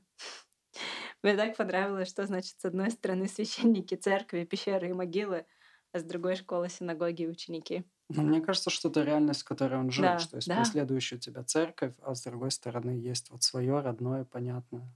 Все, что плохое, все, что хорошее. А в Сефер Розель, э, в одной из довольно, ну, в одной из дошедших до нас магических книг, э, есть совершенно безумный рецепт. Э, значит, там тебе нужно взять двух белых голубок и зарезать их э, медным ножом, и потом ты печешь пирожки с их потрохами, и потом ждешь новой луны. Там, э, вот такой прям классический рецепт, на который ты смотришь магически и думаешь, вот интересно, это реальный магический рецепт, которому следовали люди, или это такой вот чисто магический рецепт, написанный для красоты, ну вот чтобы продать какому-то богатею. Вот. Но судя по тому, что в нем нет особо золота и серебра, это выглядит, к сожалению, как рецепт, написанный для э, людей, занимающихся этим. Э, в общем, там всякие такие подробности неаппетитные, а в конце говорится, э, ну, в общем, и тогда ложись спать, и во сне явятся ангелы и ответят тебе на все вопросы, и тебе не нужно бояться, говорит Розель. Вот. А я хочу сказать, не нужно повторять это дома. Я, кстати, про Сефа Розель э, я встречал где, я не помню где, но я знаю, что в э, СФРЗЛ э, есть еще практики, э, которые связаны со сном. Тоже ну, нужно вот то самое перо из хвоста полярной совы где, где-то выдрать, найти и какие-то магические действия с ним произвести, и именно этим пером, значит, писать на пергаменте. Но там в том числе есть и заклинание по насыланию злых сновидений, так, чтобы человека мучили демоны во сне, при этом там э, имена вот этих демонов, они тоже как бы теофорные, то есть с окончанием «эль», но, в общем, там есть очень разные практики, связанные со снами в Сеферезель. Интересно. Интересно, задумалась про теофорные имена. Э, Это... Самого злого демона теофорное имя. И мы его не произносим, мы говорим самых мем. Ну, как да. мы. Ну, что, что еще раз подтверждает, что с да. точки зрения еврейской традиции все из одного источника. Да, это правда. Ну вот, э, ну, там не все именно. Э, ладно, хорошо, у нас будет большой выпуск, скорее всего, два про чертей. Там мы обсудим все имена, э, расскажем, кто такой самых мем и какие есть другие, другие сущности. Э, так, последняя часть. Хотелось бы поговорить про сон как лиминальное пространство. Значит, во-первых, почему, почему сон — это лиминальное пространство? Я начну издалека. Ну, не сильно издалека. Я расскажу о том, как правильно поставить кровать. Э, я, кстати, после того, как прочитала об этом, я э, все померила. У меня кровать стоит идеальным способом. Просто по, э, по максимально иудейскому фэншую. В общем, считается, что тот, кто... Э, в общем, что следует располагать ложе с севера на юг, а не с востока на запад. Когда предаешься радостям с женой, там еще поясняется, но в целом, мне кажется, что в любой ситуации. Потому что направление с востока на запад, оно священное. Э, а, ты молишься в эту сторону, да. Молишься, так сориентирован храм, там э, находится шхина, божественное присутствие, поэтому кровать твоя не может быть э, на, той же, на той же оси, на той же параллели. Э, и это довольно интересно, потому что получается, получается, что сон и как плотская близость, они относятся к разряду ритуально нечистых действий. Хотя сон вроде бы в нем нет ритуальной нечистоты, и супружеская связь, она э, не считается чем-то нечистым в иудаизме. Она, наоборот, основа всего. Плодитесь и размножайтесь, говорит Господь. Это одна из э, ключевых заповедей. Вот, есть этому разные объяснения. Одно из них, что э, во сне, когда человек спит, могут из его тела истекать непроизвольно всякие жидкости, одни у женщин, другие у мужчин, и это может сделать твою кровать нечистым пространством, и если она при этом ориентирована с востока на запад, ну, беда. Математическим языком негоже, когда это происходит на оси абсцисс. Должно быть только на оси координат. Ординат, да. Ординат. Эм, да. Вот. И еще, кроме того, эм, во время сна человек беззащитен, э, потому что, ну, он не в сознании, и поэтому он может подвергнуться нападению как со стороны каких-то других людей, злодеев, так и со стороны различных сверхъестественных существ. То есть он оказывается на грани реального мира и мира нереального, загадочной этой другой стороны, э, которая, ну, тогда не было сомнений, что она существует. Сейчас, э, ну, тоже многие, я думаю, уверены. Э, в общем, кровать, получается, одно место, где ты... Э, сейчас нет, значит, корень, на лексическом уровне корень, который чаще всего используется, когда мы э, говорим и про сон, и про совокупление, и про смерть, это шахав, шин... Каф. Шин каф бет. Э, и он, у него обычно одно значение — это лежать, отдыхать, а другое значение — это изливать. И получается, первое значение часто э, лежать, отдыхать, оно используется как спать. Да, как э, возлежать и да. возлег, там, да, да. в том числе. И там как постель, и, и оно же используется как метафора для быть мертвым. Ну, то есть как... Нет, в русском нет такого. Да, а на иврите там Шухева Лерес 2, и там да. лежащий на смертном одре. Угу. А производное второго значения изливать семя. То есть это связано как раз с сексом. Э, то есть кровать это место, где вот все эти процессы происходят. Ты спишь, э, ты и э, вступаешь в связь со своей законной женой, если ты молодец, и в конечном счете ты там умираешь. Она становится твоим э, смертным ложем. Вот. Мертвое тело э, источник нечистоты, Семя тоже источник нечистоты, еще и демоны всякие вокруг. В общем, э, кровать и сон — это место, где миры соприкасаются, что угодно может произойти. И, значит, у меня есть четыре, кажется, четыре маленьких истории про сон как криминальное пространство. Значит, первое — про пророка Ильяху. Пророк Ильяу, он, как известно, не умер, он просто вознесся, подня... поднялся на небо, э, стал ангелом. Вот, и есть, э, значит, про него такая агностическая сказка, где э, вот он собирается вознестись, и тут, значит, к нему подходит демоница, и такая его берет за плечо и говорит, ты куда собрался? У меня от тебя дети, ты не можешь подняться на небо и оставить здесь меня с твоими детьми. И Илья говорит, погоди, какие дети? Я всю жизнь хранил целебат, у меня нет никаких детей. А демоница говорит, ну вот же они. Ты пока спал, у тебя иногда бывало, Была полюция, бывали ночные да. полюции, да, и я забрала это семя и зачала тебе детей. Вот они. Э, а ты думал, поматросил и бросил, да? Да. Это, кстати, это частая история. Я, я про это писала пост, про вот эту связь между э, ночным семяизвержением и демоницами народной да. традиции и рождением детей, вот этих получертей, полулюдей. Э, вот, но здесь история еще подчеркивает какое-то, э, опять же, существующее в, скорее, в фольклоре, существующее, загнала себя в тупик, э, противодействие, существующий антагонизм между Ильяу как самым таким благочестивым пророком и Лилит как, ну или кем-то вроде Лилит, такой ужасной демоницей. Эм, другая моя история про город бессмертных. У нас такой есть в Израиле. Э, значит, считается, что все, кто живет в городе Луз, они всегда В общем, им не угрожают никакие беды. Потому что этот город, он э, стоит веками, и, значит, там ведутся записи обо всем, что там происходит. И, э, значит, все записано, все записано, и там ни одной войны никогда не было, ни потопа, ни пожара, ни один человек никогда там не умирал. Город Луз окружен. Ну, у меня есть много шуток на тему слова луз. Давай. Ну, потому что, во-первых, луз, мы сегодня упоминали на Тарикон, это, это аббревиатура Луахазманим те Алох Азманим — это расписание. Те, кто действует согласно расписанию, которое, э, которое они составили, у них не происходит пожаров, дедлайнов и так далее, и так далее, поэтому они живут счастливой жизнью. Блин, вот бы попасть в этот город людей, живущих э, согласно расписанию, не опаздывая. А еще косточка луз. Или ты будешь об этом рассказывать? Э, Возможно, это, нет, скажи ты.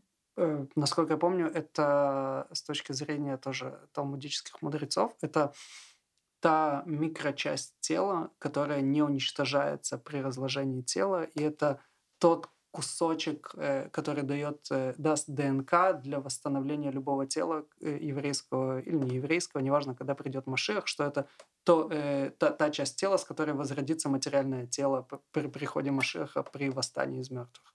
С ума сойти. Я надеюсь, это копчик. Я подумала сначала про аппендикс, но аппендикс явно не сохранится. Но это бы объяснило, зачем То, то что аппендикс. я читал, что это где-то в основании затылка, чуть выше, mm. да. А, по, типа, по другую сторону позвоночника, да. Красиво. Эм, интересно, есть ли здесь связь, э, потому что нет, у меня об этом нет ничего. Просто что вот существует этот город бессмертных, никто там не умирает, ангел смерти не может пройти через его ворота. И как это связано со сном, есть э, мнение, что настолько безопасен этот город, что он был построен там, где Иаков спал, и ему снилась лестница. Эм, и вот все.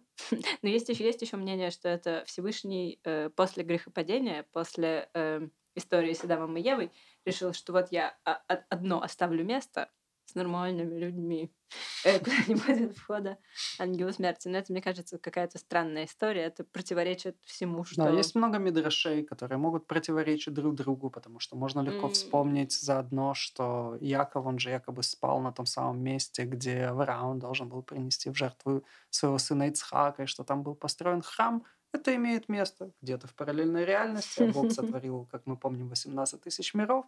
Не исключено, что есть параллельный какой-то мир в рамках, э, на, в рамках нашей танахической вселенной, где есть город Луз, где живут бессмертные люди, куда не входит ангел смерти. Согласна. Э, мне, мне скорее кажется странным концепция о том, э, что Бог создает сразу после падения Адама и Евы отдельное место, где люди живут и не умирают, и вот этот тот самый Бог, да, Бог книги Бытия, Бог книги Исхода, это вот этот Бог, мы про него говорим, ну, не знаю. Как будто бы он большой любитель, наоборот, испытывать э, людей. Так, хорошо. Э, это, это, он, э, э, это он просто засейвил ту версию Эдемского сада, которая у него... Исходник. Не, да, да, которая не пошла с Адамом и Евой. Ну ладно, возможно, не буду спорить. Э, есть еще версия, что э, миндальное дерево, которое почему-то называется луз, я не слышала такого, чтобы миндальное дерево называлось э, луз. Есть эгозе луз, это... это не миндаль. Это не миндаль. Это, это лесной орех. Да. А он растет вообще здесь? В общем, как будто бы есть некое ореховое дерево, которое растет э, перед воротами, за воротами, да, со стороны, где люди умирают. И есть, э, как у него пустой ствол, Оттуда вход в секретную пещеру, оттуда секретный выход в город Луз. И э, иногда люди э, из города Луза, они вот таким образом выходят из своего города. И вот, э, значит, одна есть тайна, которая никак не дает покоя мудрецам города Луз. Одна тайна, один источник печали, э, что иногда иногда люди, в основном люди постарше из этого города, они уходят, они оставляют свои семьи и уходят куда-то за ворота города Луз, ну и там их забирает ангел смерти. То есть, очевидно, они устают, устают от бесконечного бессмертия. Да, есть, я сейчас посмотрел, эгоз луз, это может быть миндаль, и заодно есть понятие луз ашидра, что это верхний позвонок. Mm, верхний позвонок. Ну да, я красиво ошиблась с копчиком. Да мы говорим по-прежнему в одном и том же позвоночнике. Угу. Э, вот, еще некоторые считали, что король Давид живет там, в этом городе и таким образом избегает смерти. И именно поэтому евреи поют песню, э, где, значит, поется Давид Мелах Израиль, Хайве Каям. Э, значит, король Давид живет и существует. Э, но, но есть другая версия. Почему король Давид живет и существует? значит, есть такой такая история, э, что вот какое-то время назад, ну вот уже довольно недавно, недавняя легенда, значит, в польской Ешиве были два студента, которые очень сильно хотели избавления. Ну, в смысле, чтобы пришел будущий мир. Да? We want Mashiach now. Да, вот такие были ребята. И они очень хотели отправиться в Святую Землю. Больше всего им хотелось увидеть могилу царя Давида. Они об этом мечтали день и ночь. И вот, наконец, они отправляются туда. Э, у них нет никаких денег, они там преодолевают всякие трудности, и, наконец, они прибывают в святой город Иерусалим. Эм, вот, и понимают, что, конечно, супер захватывающе там, но они понятия не имеют, где находится могила царя Давида, как им туда добраться. Э, в этот момент э, Ильяу, пророк, уже как-то очевидно решивший вопрос своих бастардов, он перед ними появляется в форме старика, в виде старика, и показывает им дорогу, провожает их в путь. И когда они доходят до подножия горы Сион, Илья говорит, э, теперь, значит, ребята, э, вам нужно подняться на гору Сион, пока вы не Сион, пока вы не дойдете до входа в могилу короля Давида, а дальше, значит, вы спускаетесь по ступенькам, доходите до самого конца глубины подножия горы, глубины могилы, э, и вас там ослепят видения серебра, золота и бриллиантов. Э, это только иллюзия, говорит он. Они там специально, чтобы вас искушать. Не обращайте внимания, найдите кувшин воды, который стоит в изголовье у царя Давида. Там внутри вода из Эдемского сада. Э, король Давид к вам, царь Давид к вам протянет руки, полейте три раза из этого кувшина на каждую руку, и тогда э, царь Давид восстанет, э, и вы услышите шаги Мессии. По Весь сути, мир. совершите на тела отъедаем. Угу. Это о том, что каждая заповедь, она приближает приход Машеха. Но это не просто омовение рук, это омовение рук царю Давиду. Э, и все не, я, я просто, что с точки зрения да. ритуала, как да. он описан. Да. Э, и весь мир услышит шаги Машеха, Мессии. Эм... И квади Машиха. Постат Машеха, пята Машеха. В общем, он их благословил как мог. И сейчас и они поднимаются на гору Сион и спускаются в ее самые глубины и попадают в могилу э, царя Давида, и все там, как сказал Ильяху, вот именно так. И они видят, как там, значит, лежит Давид, и вот стоит кувшин воды, и Давид протягивает ним руки, но вокруг столько золота и серебра, что они, в общем, стоят и глазеют на все эти э, драгоценности. Причем даже непонятно, начинают ли они набивать карманы, возможно, просто глазеют. И забывают э, полить воды, совершить омовение рук э, царю Давиду. И царь Давид, в общем, опускает руки и исчезает. Мы как раз в прошлый подкаст примерно заканчивали истории про то, что люди вот настолько были к приходу Машеха, mm-hmm. и золото им помешало. Mm-hmm. Эм, да, к сожалению, в общем, они упустили свой шанс. Таким образом, мы все упустили свой шанс. Э, но в целом есть, как я поняла, еще много разных историй о том, что царь Давид жив, поскольку поется, да, Хайва Каям. Эм, и получается, что, ну как, есть король Артур у англичан, который спит на острове Авалон сном таким, как бы мертвый, но не до конца. Э, пока не придет, пока Англии не будет грозить беда, тогда он проснется и их защитит. А в Литве есть князь Гедеминус, который также спит э, внутри холма, и, но если будет грозить его землям беда, он проснется и всех защитит. А у вот. Хабада есть седьмой любавический рэбе. Боже, что это за рэбе такой? Первый раз слышу. Расскажи о нем, пожалуйста. Не, я думаю, что мы, возможно, запишем отдельный выпуск подкаста. Мы. Этот рэб... Мы. Этот рэбе заслуживает отдельного разговора. Да, Безусловно, великий человек, э, которого его последователи некоторые решили, что он прям тот самый мессия. И о нем тоже есть э, как раз э, вот эта фраза из Талькут, да, что он как бы как будто бы самоустранился, но в нужный момент он э, появится. У меня есть еще одна последняя маленькая история. Яна. Э, в общем, есть такая концепция, э, как как это перевести, как городской сон, police dream, как, как сон, который снится всему городу. В Багдаде все спокойно. Э, да. Вот. И в еврейской традиции такого почти не было, но есть вот э, одно упоминание у э, как раз в Сефер Хасидим, по-моему, это встречается. Эм, значит, случилось так, что одного святого одного праведника, святого праведника, похоронили рядом с, ну, каким-то, не знаю, Чуть менее святым человеком. Да, не святым человеком.